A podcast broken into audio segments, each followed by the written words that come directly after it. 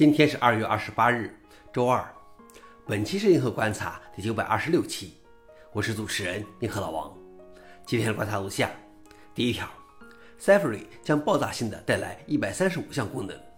苹果即将发布的 Safari 十六点四及其 WebKit 引擎将带来重大更新，如支持主屏幕 Web 应用的网络推送通知、可构建的 CSS 样式表对象、声明式影子 DOM、iframe 延迟加载、新的 JavaScript 导入地图功能。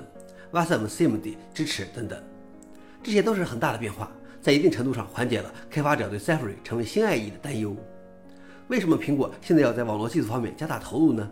这可能与欧盟数字市场法案有关。该法案可能要求苹果允许第三方浏览器在 iOS 上使用 WebKit 之外的引擎，以及要求允许从第三方应用商店侧载应用。消息来源：DevClass。老王点评：苹果对实施网络技术犹豫不决的可能原因是。它有助于确保 iOS 的应用程序由应用商店提供。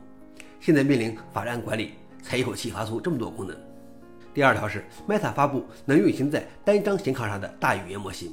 Meta 上周宣布了一个新的大语言模型 Llama 4.0，称其参数规模更小，但性能强于 OpenAI 的 GPT-3 模型，且它能运行在单张显卡上。Lambda 语言模型的规模从70亿到650亿参数，而 OpenAI GPT-3 的规模有一千七百五十亿个参数。Meta 使用 Common Crawl、维基百科和 C4 等公开数据集训练其模型。Llama 4.0模型在多项机种测试中性能超过了 GPT-3。GPT-3 的模型需要数据中心规模的计算能力进行处理，而 Llama 4.0能运行在单张显卡上。消息来源：Facebook。老王点评：在新的 AI 军备竞赛中，AI 技术将得到空前的发展，变化将可能令人目不暇接。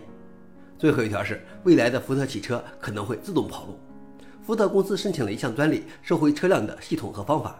该专利详细描述了几种方法，使那些错过几次汽车付款的人生活更加艰难。该系统可以安装在汽车制造商未来任何有数据连接的车辆上，能够借用车辆的一个或多个部件的功能，从发动机到空调等一切。对于具有自主或半自主驾驶能力的车辆，该系统可以将车辆从第一地点移动到更便于拖车拖曳的第二地点，诸如收回机构的场所。或者，如果贷款机构认为执行收回程序的财务可行性不合理，车辆可以自己开到垃圾场。消息来源：Driver。老王点评：从汽车联网支持订阅的那一天起，它就越来越能作妖了。以上就是今天的硬核观察。想了解视频的详情，请访问随附链接。谢谢大家，我们明天见。